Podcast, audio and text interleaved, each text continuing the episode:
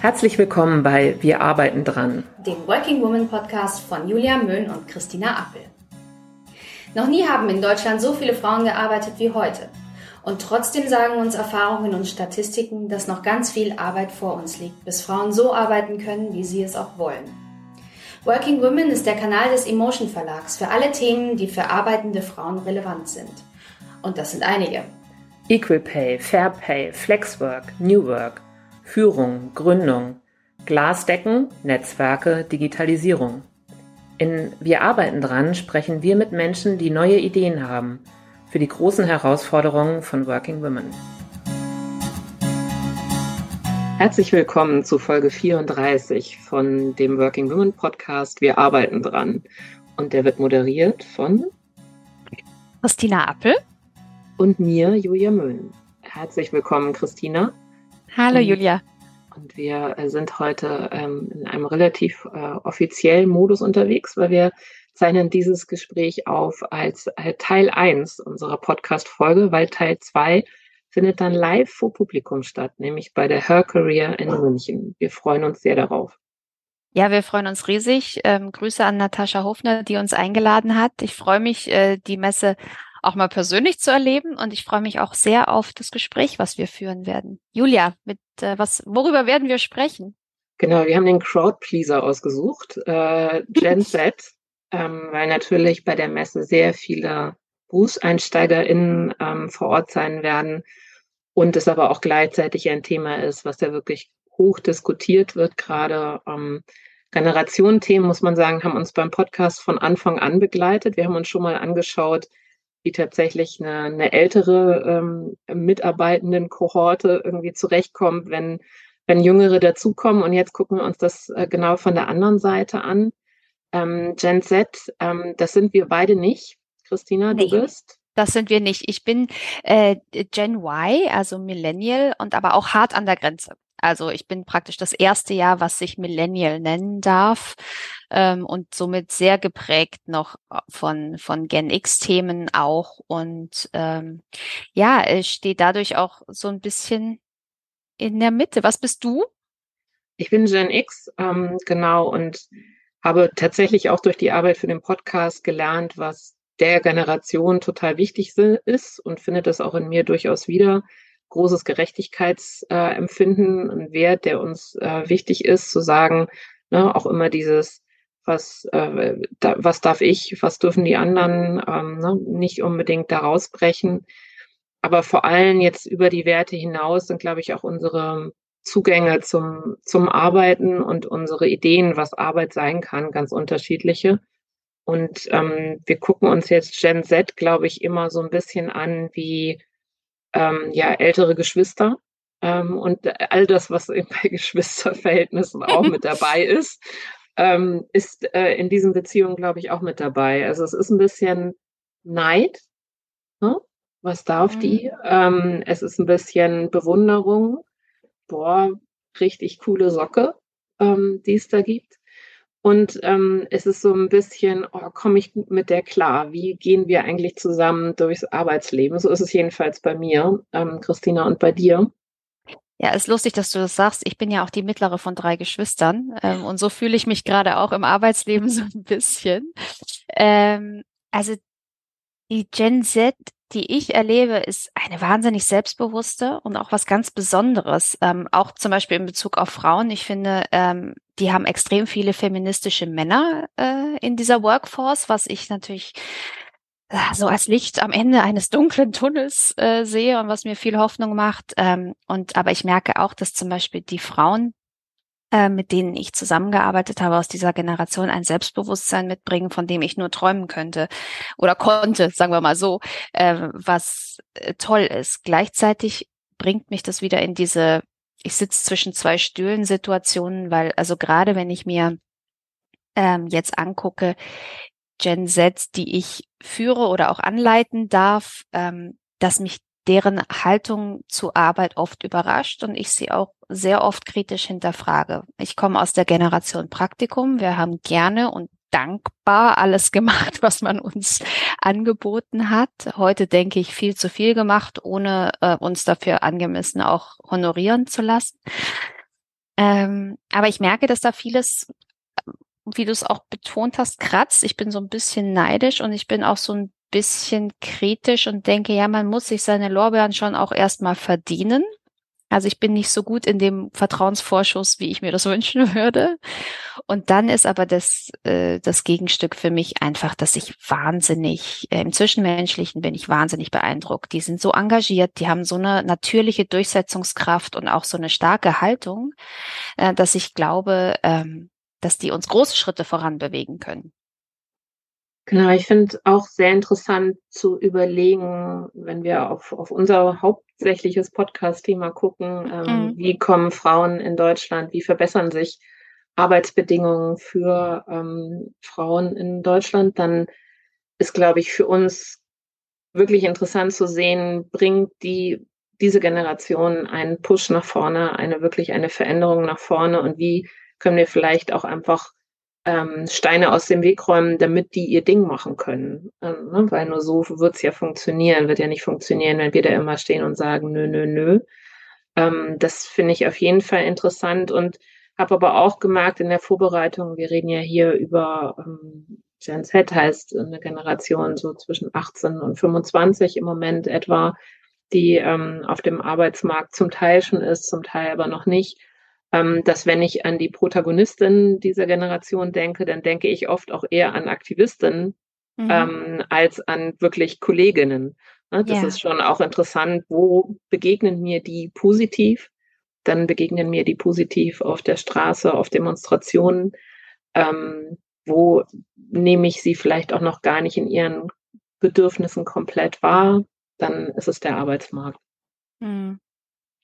Ja, wahnsinnig interessant und ich hoffe, dass äh, unser Gast, äh, den wir zu dem Thema sprechen, uns da auch so ein bisschen Licht ins Dunkel bringt, weil sie arbeitet ja tagtäglich viel mit dieser jungen Generation. Genau, wir freuen uns sehr, dass wir Anahita Esma Isadeh begrüßen dürfen, ein, auch ein Star von äh, der Jobplattform LinkedIn, ähm, wo sie wirklich ähm, mit ihren Posts dafür sorgt, dass äh, Arbeitswelt ganz anders erfassbar wird. Sie ist Tech-Leaderin und sie ist auch Herausgeberin und Bestseller-Autorin eines Buches, was Gen Z für EntscheiderInnen heißt. Und ähm, dieses Buch hat uns wirklich in der Vorbereitung sehr geholfen und sie arbeitet außerdem bei Microsoft am Standort München als Head of Customer Success, Travel, Transport, Utilities und Energy. Und wir freuen uns sehr, dass sie ähm, auf der Messe sich Zeit nimmt für uns. Hallo und herzlich willkommen. Schon gelernt gestern, dass es sehr gut ist, dass ich auch schon mal in Fußballstadion unterwegs bin, wo man weiß, dass man von den Fanrängen her ein bisschen lauter kommunizieren muss. Ähm, herzlich willkommen, wir begrüßen euch alle zur Live-Aufnahme unseres Podcasts Wir arbeiten dran. Das ist der äh, Working Women Podcast von Emotion und von Xing. Und ähm, wir beschäftigen uns in dem Podcast jeden Monat mit Themen, die die Arbeit von Frauen in Deutschland betreffen und freuen uns heute sehr, uns mit Anahita Esma Sadeh auszutauschen. Herzlich also vorhin willkommen. hast du es perfekt ausgesprochen, will ich nur sagen. Na, sag nochmal bitte. das, äh, ich mach das nochmal. Genau. Esma Sadeh. Wundervoll. Genau. Ist auch genau. echt hardcore der Name, muss man dazu sagen. Also genau. ich beneide niemanden drum. Ich finde ihn dagegen sehr, sehr schön. Ich Vielen heiße Dank. Julia Möhn, was viel kürzer ist und langweiliger und verantworte beim Emotion Verlag alles, was mit Frauen und Arbeit zu tun hat. Und ich mache diesen Podcast zusammen mit mit Christina Appel. Ich bin Christina Appel, ich bin Redakteurin bei Xing News äh, und schreibe dort über alles, was mit neuem Arbeiten und Job Happiness äh, zu tun hat, wie das so auf Neudeutsch heißt. Genau, und wir sprechen heute darüber, wie Gen Z den Arbeitsmarkt verändert und wie Frauen davon vielleicht besonders profitieren können. Und ähm, wir freuen uns wirklich sehr, dass du dir Zeit genommen hast heute, weil das ist bei dir, glaube ich, so ein 24-Stunden-Marathon auf dieser Messe. Äh, wahrscheinlich morgen wirst du überlegen, wem, wem kannst du noch ein Interview geben? Also ähm, heute hat mich eine Freundin gefragt, ob ich am Wochenende Zeit habe. Und ich meinte zu ihr, du, du weißt, ich habe dich super gerne, aber ich will echt niemanden mehr sehen. Ich brauche jetzt wirklich genau. Social Detox zwei Tage. Es war wundervoll, aber ja. ja Schweigekloster ab morgen, aber jetzt noch den Podcast. Genau, ich darf dich nochmal vorstellen. Du bist Tech-Leaderin und Herausgeberin und Bestseller-Autorin. Sehr toll, wir gratulieren herzlich. Nämlich genau von dem Buch Gen Z für EntscheiderInnen. Genau, Christina hält es hoch. Schleichwerbung. Genau. Kaufen. Kann man da vorne kaufen. und außerdem ähm, bei Microsoft hier am Standort München, Head of Customer Success, Travel, Transport, Utilities und Energy. Genau.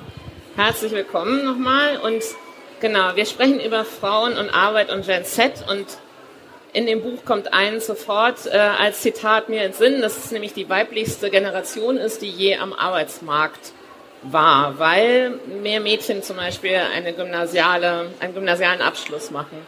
Was glaubst du, wie wird diese weibliche Generation, die weiblichste, den Arbeitsmarkt verändern? Ich würde nicht nur sagen, dass das die weiblichste Generation ist. Ich würde sagen, das ist die toleranteste Generation, die wir bisher hatten.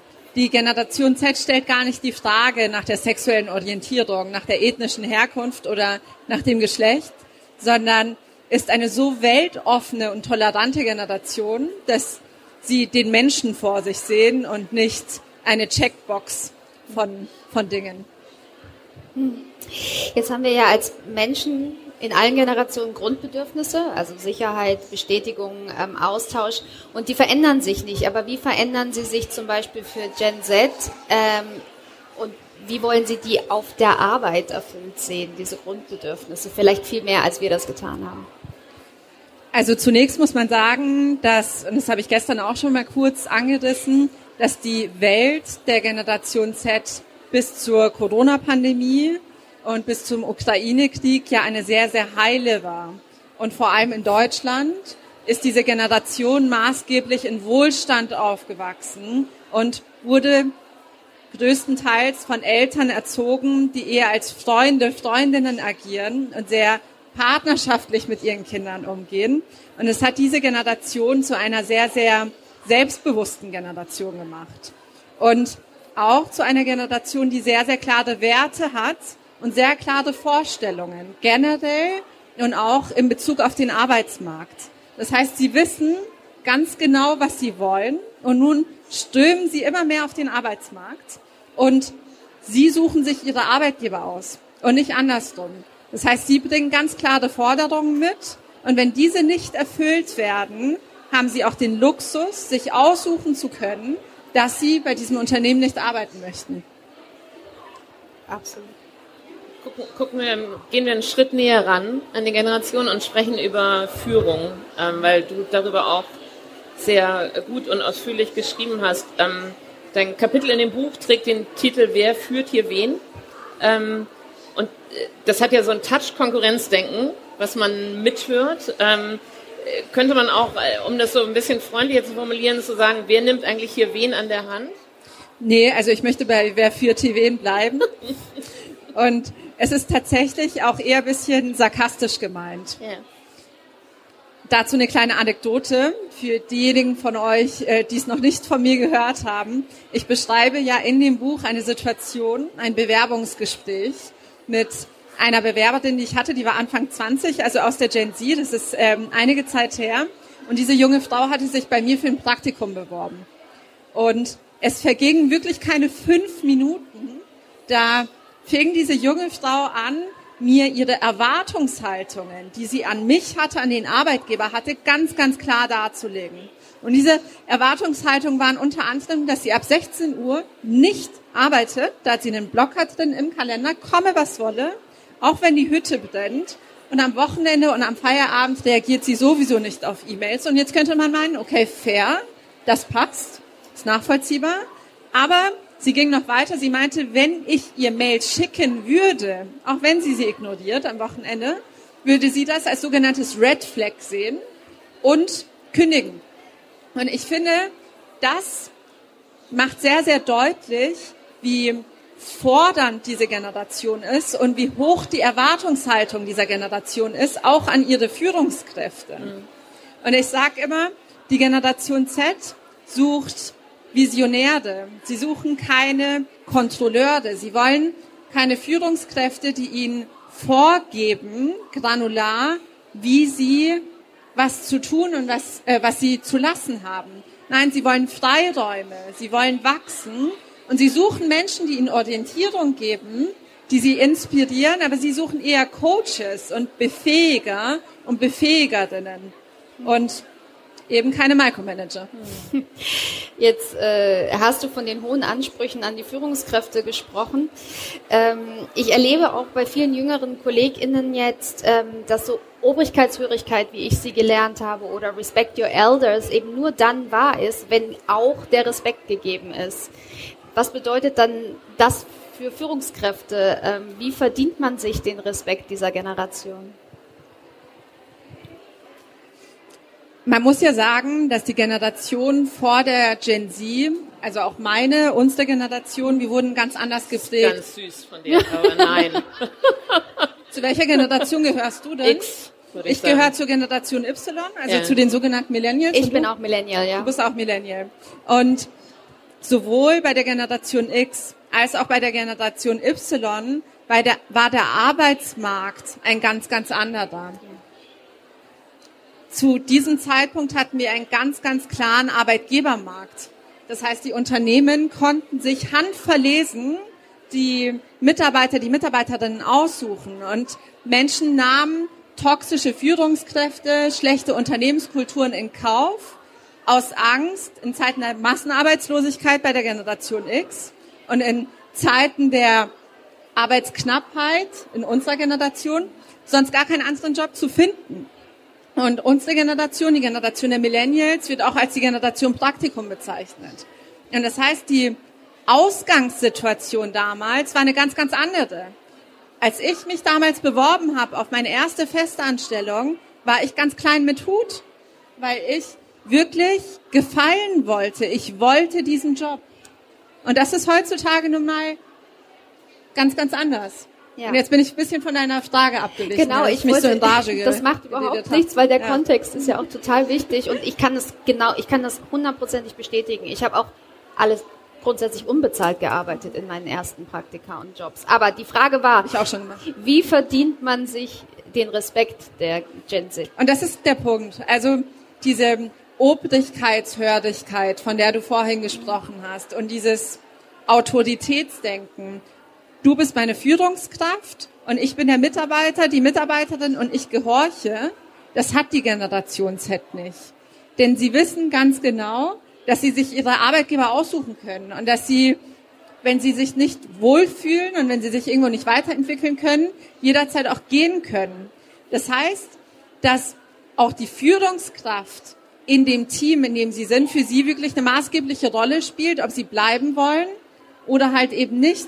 Und aus meiner Sicht muss eine Führungskraft, die die Generation Z erfolgreich führen will, nicht nur sich den Respekt verdienen, sondern auch in der Lage sein, diese Menschen so zu befähigen, dass sie in Zeiten von ganz, ganz, ganz vielen Alternativen genug Motivation hat, um zu bleiben.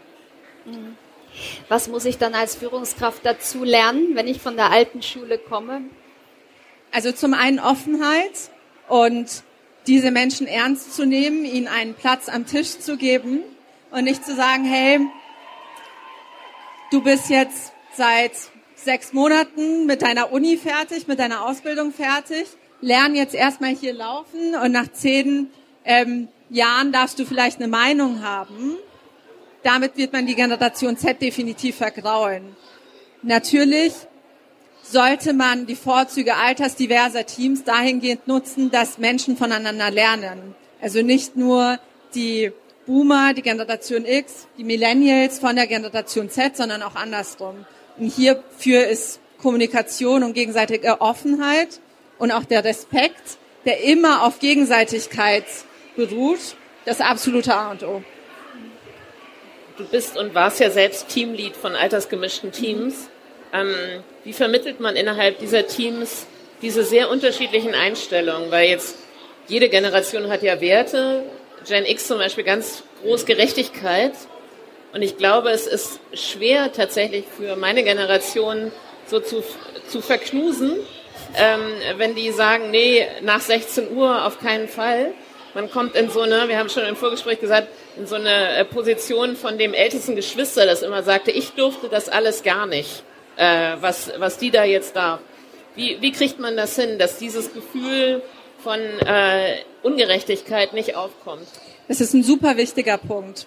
Und diese Frage wird mir öfter gestellt. Und aus meiner Sicht ist dieser Neid, der hierbei auch oft entsteht, ein absolut valides Gefühl. Weil man fragt sich, und das frage ich mich te teilweise auch, okay, wieso müssten, mussten wir uns alle so anstrengen? Wieso mussten wir, ich habe auch unbezahlte Praktika gemacht, wieso mussten wir das tun?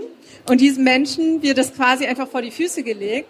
Aber das ist aus meiner Sicht der falsche Blickwinkel.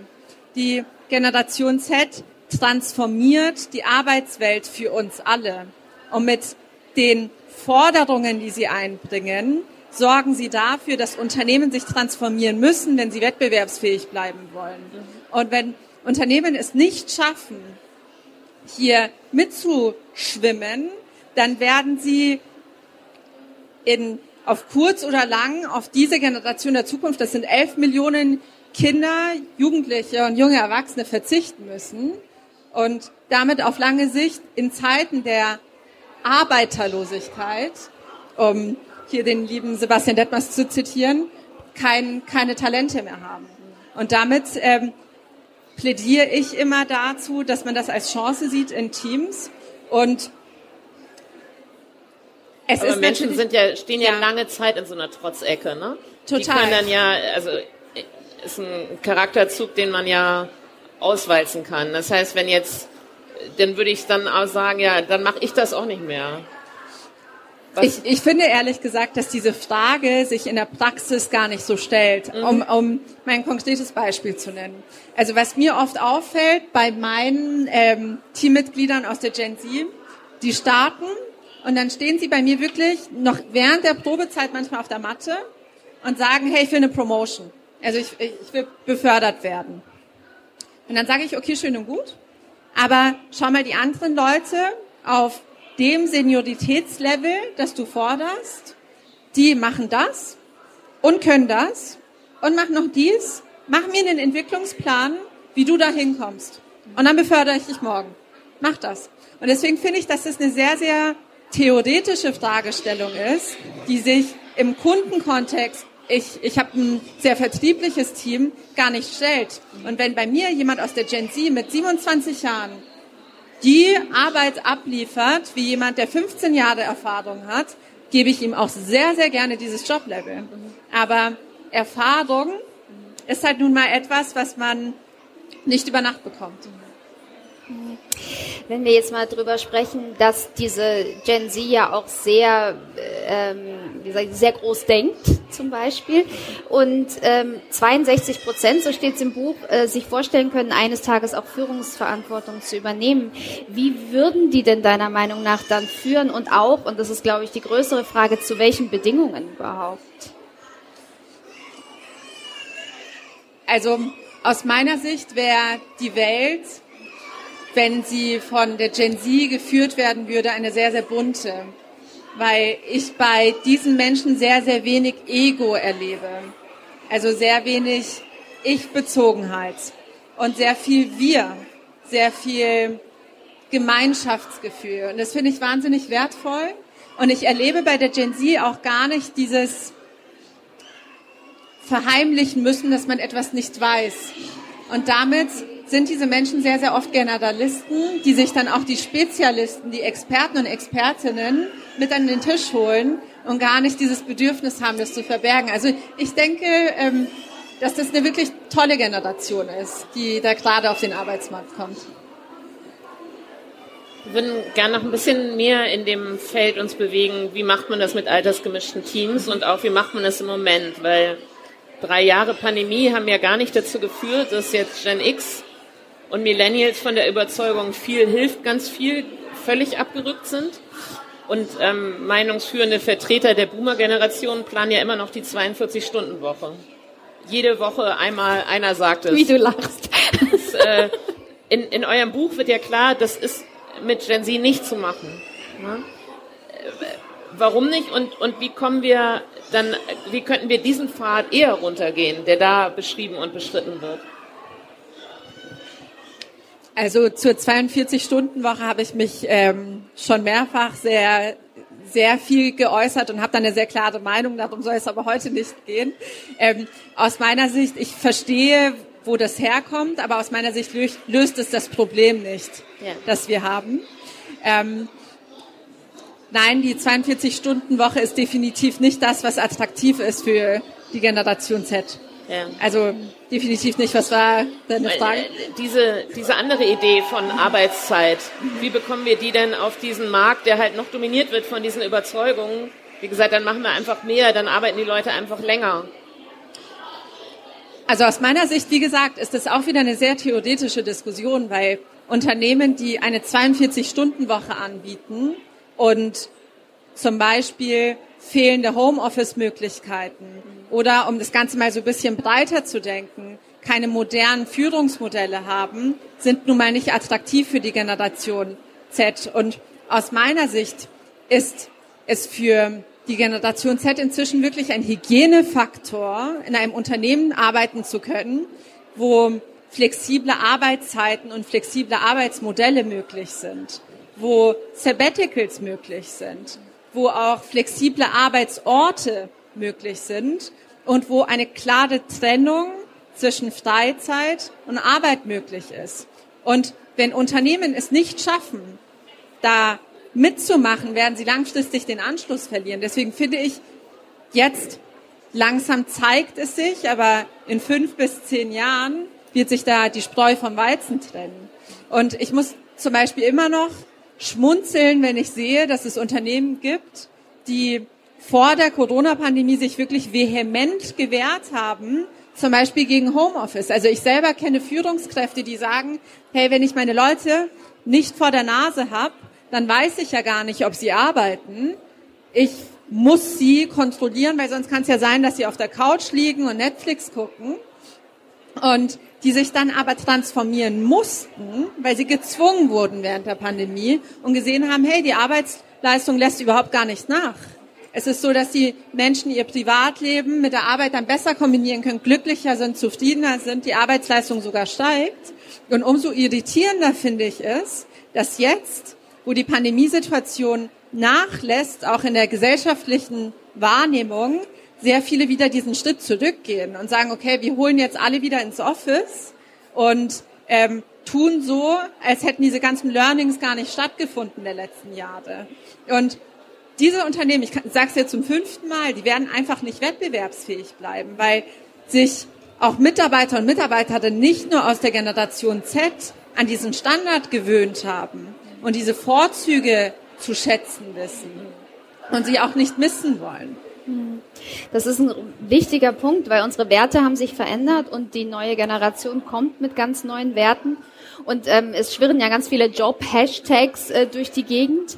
Ähm, wir hatten The Great Resignation, äh, vor ein paar Wochen war es Quiet Quitting, jetzt gibt's Quick Quitting. Ähm, in dynamischen Branchen wie der Tech-Welt verlassen Menschen ganz schnell, selbst wenn sie gerade erst angefangen haben, ihren Job. Was bringt die Generation Z zum Gehen? Also vielleicht für den Kontext und du kannst mich korrigieren. Quiet Quitting ist ja eine Bewegung, die jetzt entstanden ist wegen einem TikToker, ja. der TikTok hochgeladen hat, wo er gesagt hat, was er tut, ist, er leistet die Arbeit, die bei ihm im Rahmen vom Arbeitsvertrag vereinbart ist und keine Sekunde mehr. Ja. Das heißt, das darf man nicht vergessen mit so einer Art inneren Kündigung, das könnte man ja sonst auch meinen, dass man dann quasi seine Zeit absitzt. Das ist es nicht. Es ist eher, ich tue nur das, wofür ich bezahlt werde. Ja. Und ich persönlich habe dazu noch keine klare Meinung, was ich davon halte. Ich glaube, sehr viele interpretieren diesen Begriff auch unterschiedlich. Was ich aber völlig fair finde, tatsächlich, ist von diesem Workaholic-Mindset wegzukommen, das sehr viele von uns haben. Also zum Beispiel ich selber, ich nehme mich da gar nicht aus. Ich war in der Beratung, ich habe sehr lange Zeit unfassbar viel gearbeitet und auch unfassbar viel kostenlos gearbeitet, zusätzlich zu meiner gesetzlich vereinbarten Arbeitszeit am Feierabend oder am Wochenende, weil ich dachte, dass ich das irgendwie muss, um aufzusteigen. Und das, was die Generation Z massiv unterscheidet, ist, die tun das einfach nicht. weil sie das nicht als notwendig sehen, um sich selbst oder um anderen etwas zu beweisen. Und ich finde, dass das etwas wahnsinnig Bewundernswertes ist. Und sehr viele sagen ja auch immer, also das ist das Top-Vorurteil, das ich immer höre, wenn über die Generation Z gesprochen wird, dass diese Generation faul ist. Aber ich sage ganz ehrlich, die Menschen, die ich kenne aus dieser Generation, die sind alles nur nicht faul. Die sind wahnsinnig aktivistisch, wahnsinnig engagiert, wahnsinnig politisch auch, viel politischer als, als wir waren. Millennials. Weil wenn wir jetzt mal ehrlich sind, wir werden jetzt nicht so wirklich als Revolutionäre in die Geschichte eingehen. Das ist bei der Gen Z anders. Und deswegen finde ich das, obwohl es für mich auf Basis meiner persönlichen Prägung, weil ich mit diesem Workaholic-Mindset groß geworden bin und Tag für Tag kämpfe, dass ich das vollumfänglich ablegen kann, etwas super Erfrischendes. Wir haben ja versprochen, äh, wir reden noch ein bisschen über Frauen und Gen Z. Da würden wir gerne ähm, zu kommen. Flexible Arbeitszeitlösungen, äh, Ergebnisorientierung. Frauen profitieren von einigen dieser kulturellen Veränderungen auf dem Arbeitsmarkt. Was siehst du, wie Gen Z die Arbeit verändert, dass Frauen tatsächlich davon mit profitieren? Also ich merke, dass die Gen Z, die jetzt zu mir ins Team kommt, die stellen mir wirklich Fragen wie, wird es die Möglichkeit geben, irgendwann mal im Co-Leadership eine Führungsrolle auszuführen? Wird es irgendwann mal die Möglichkeit geben, in Teilzeit Karriere zu machen? Und diese Fragestellungen sind für die Millennials auch schon relevant, aber für die Gen Z umso relevanter. Und auch Gleichberechtigung und auch gleichberechtigte, gleichberechtigte Teilhabe in der Kindererziehung wird immer relevanter. Und für die Millennials jetzt auch immer schon mehr, glücklicherweise, und für die Gen Z wird sich gar nicht mehr die Frage stellen, ob Väter, die acht Wochen Alibi-Elternzeit machen, ohne jetzt irgendjemanden auf die Füße treten zu wollen und sich danach ausklinken aus der Erziehung. Nein, es ist für diese Generation absolut normal, dass man gemeinsam ein Kind bekommen hat und gemeinsam an der Erziehung teil hat und teilnimmt. Und damit wird sich in kürzester Zeit gar nicht mehr die Frage stellen, okay, du bist eine Frau, du bist Anfang 30, vielleicht fällst du ja jetzt demnächst aus, weil du andere Pläne hast. Also Vorbehalte, die mir schon unfassbar oft begegnet sind und euch wahrscheinlich auch, weil man, wenn man einen Mann vor sich hat in diesem Alter, sich genau dieselben Fragen stellen kann. Und diese Art der Diskriminierung können wir uns auf dem Arbeitsmarkt in der aktuellen Situation und auch, auch einfach nicht mehr leisten. Ja. Und das finde ich wirklich eine wundervolle Entwicklung. Es ist ja auch so, dass, und du hast es vorhin gesagt, die Welt mit Gen Z wird eine buntere sein oder du hoffst, dass es eine buntere sein wird. Ähm, es ist ja eine Generation, die sich als die bisher queerste Generation identifiziert, sich das traut, was so toll ist. Wie beurteilst du das? Ähm, ist das jetzt der Anfang der wahren Chancengleichheit, dass wir Menschen als Individuen betrachten und nicht als binäre Mann oder Frau, weil wir einfach stereotype Geschlechterzuschreibungen, wie du gerade angesprochen hast, unbedeutend werden oder vielleicht auch nicht? Das ist eine sehr spannende Frage. Wie ich vorhin schon gesagt habe, die Gen Z ist wahnsinnig tolerant. Und für die Gen Z ist es absolut absurd, dass die sexuelle Identität oder Orientierung von Menschen irgendeine Rolle spielen sollte. Und ich kann euch ähm, eine kleine Anekdote erzählen. Ich habe mich vor einigen Monaten unterhalten mit einem ehemaligen Kollegen und der hat mir erzählt, dass er jahrzehntelang seinen jetzigen Ehemann verheimlicht hat. Und als, also ich war absolut schockiert, weil stellt ihr euch mal vor, ihr müsstet eure Partner, eure Partnerin Jahre, Jahrzehnte lang verheimlichen und irgendwie ein Lügenkonstrukt aufbauen, das, das ist ja auch wahnsinnig zehrend und belastend. Ja. Und ich habe ihn dann gefragt, wie, wieso es dazu kam. Und er meinte, dass zum Beispiel abends, wenn er mit seinen männlichen Kollegen zusammensaß, immer Witze gemacht wurden oder schwul als Schimpfwort benutzt wurde und er in diesem Umfeld, das alles war, nur nicht inklusiv, gar keinen Raum gesehen hat dafür. Und das ist heutzutage für die Generation Z absolut absurd. Da spielt es keine Rolle, wen du liebst oder wie du dir die Haare färbst oder ob du dir als Mann die Fingernägel lackierst oder nicht. Da wirst du als Individuum gesehen und du wirst dafür auch gefeiert und akzeptiert. Und deswegen denke ich, dass wir da definitiv auf einem ganz, ganz tollen Weg sind, ja. Ja, ähm, hier auf einer Karrieremesse und trotzdem hatten wir beide den Eindruck, dass wir ganz zum Ende des Gesprächs einmal die Messehallen verlassen würden und uns damit beschäftigen würden, was gerade auf der Welt passiert. Ähm, sehen gerade im Iran eine Revolution, die, die angeführt wird von dieser Gen Z. Ähm, was, was glaubst du, was steht uns auch in Deutschland im Wege, diese, diese Generation so zu sehen als wirklich eine, eine auch revolutionäre Kraft, die dazu in der Lage ist, wirklich Gesellschaften zum Positiven zu verändern. Also zunächst danke, dass du das Thema adressierst. Und ich finde es wahnsinnig wichtig, dass wir über die politische Situation im Iran sprechen. Und für all diejenigen von euch, die mir vielleicht auf LinkedIn folgen, ich nutze da ja auch meine Stimme, um auf diese Situation aufmerksam zu machen. Und ich weiß nicht, ob es euch bewusst ist, aber für mich ist es damit jetzt nicht mehr möglich, in das Heimatland meiner Eltern einzureisen.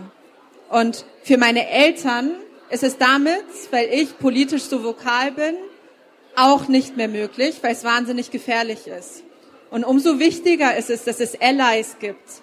Menschen, die keinen direkten Bezug haben in dieses Land, die aber die Stimme erheben und darauf aufmerksam machen, um auch diesen politischen Druck zu erhöhen, dass wir da solidarisch sind und auch wirklich unterstützen. Und um auf deine Frage zu kommen, die Generation Z ist auch in Deutschland eine sehr aktivistische und eine sehr politisch engagierte und es ist sie weltweit und das ist sie auch im Iran. Und ich finde es wundervoll und gleichzeitig ganz, ganz herzzerreißend und unfassbar bewegend zu sehen, dass junge Mädchen, 16, 17 Jahre alt, ein Schuldirektor aus der Schule treiben und ihre Kopftücher abreißen und sagen, nein, wir möchten Freiheit. Und ich möchte hierbei sagen, das Problem ist überhaupt nicht dieses Stück Stoff. Wenn man ein Kopftuch tragen möchte, dann soll man das tun. Das ist jedem Menschen absolut freigestellt. Das Problem hierbei ist die fehlende Entscheidungsfreiheit und der Zwang. Und ich finde es ganz, ganz großartig zu sehen, welche mutige Generation hier weltweit gerade aktiv ist und hier aufgewachsen ist. Also unfassbar. Und genau das sollten wir auch in Deutschland honorieren und diesen jungen Menschen zuhören. Das ist äh, bravo. Vielen Dank. Ähm, wir sind auch leider schon rum mit der Zeit, deswegen abschließend. Du hast es gesagt und es steht im Buch, wer die Gen Z wertschätzt, wird ganz selbstverständlich einen Kulturwandel anstoßen und erleben. Und das gilt nicht nur für den Arbeitsplatz, es gilt auch für unsere Welt und unsere Gesellschaft. Deswegen an dich noch einmal die Frage und ich hoffe, ich weiß die Antwort. Wird es Zeit, dass wir ihn eben auch annehmen und zulassen im Job und in der Gesellschaft, diesen Wandel? Ja, ja und nochmal ja. Definitiv. Anaita, vielen Dank, dass du bei uns warst, uns deine Zeit geschenkt hast nach deinem vollen, vollen, vollen Messekalender. Und ähm, ich hoffe, es war nicht das letzte Mal, dass wir uns getroffen ich haben. Ich danke euch. Sehr viel Spaß. Vielen Dank. Danke euch allen.